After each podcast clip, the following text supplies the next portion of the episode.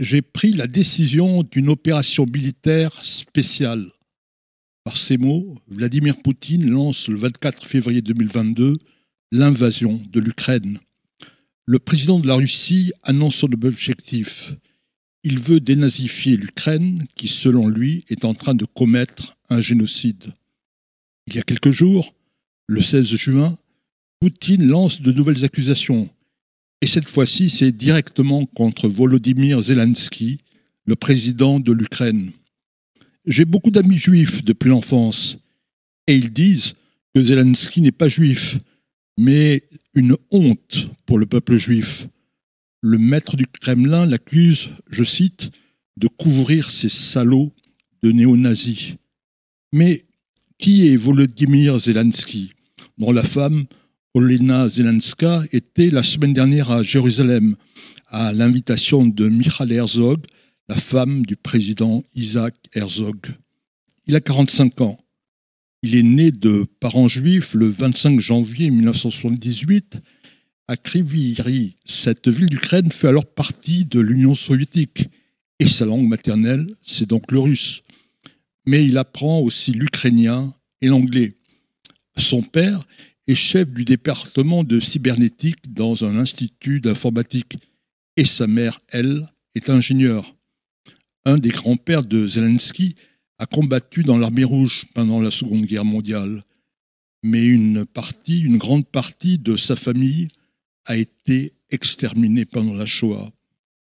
À l'âge de 16 ans, Zelensky reçoit une bourse d'études pour aller faire ses études en Israël. Mais son père s'oppose à son départ.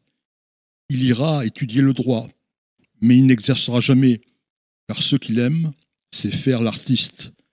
Zelensky se fait connaître à partir de 2015. Il est l'acteur d'une série qui connaît un immense succès. Elle s'appelle Le serviteur du peuple. Il joue le rôle d'un professeur d'histoire. Il est réputé pour la qualité de son enseignement et surtout pour son intégrité.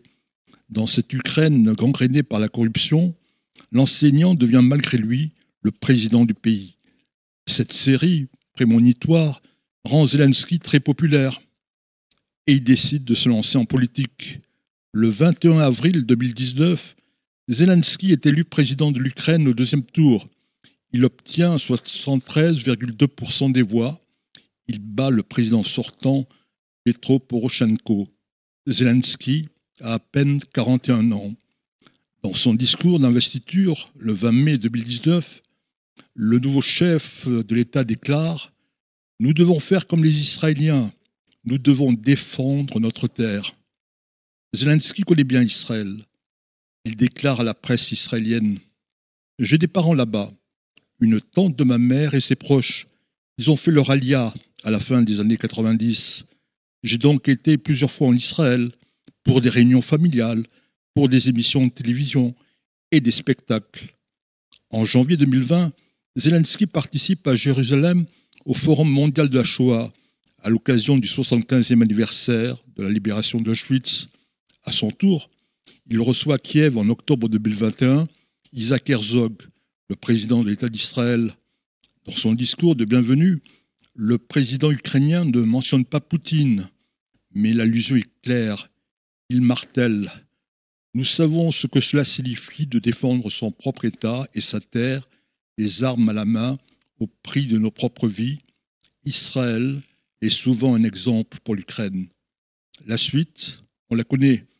Quand éclate la guerre, Zelensky prend ses responsabilités et il se comporte comme un chef de guerre. Le monde entier le découvre. Les Américains lui proposent de l'exfiltrer. Il leur répond Ma place est ici, ma place est en Ukraine. Je n'ai pas besoin d'un taxi, j'ai juste besoin de munitions.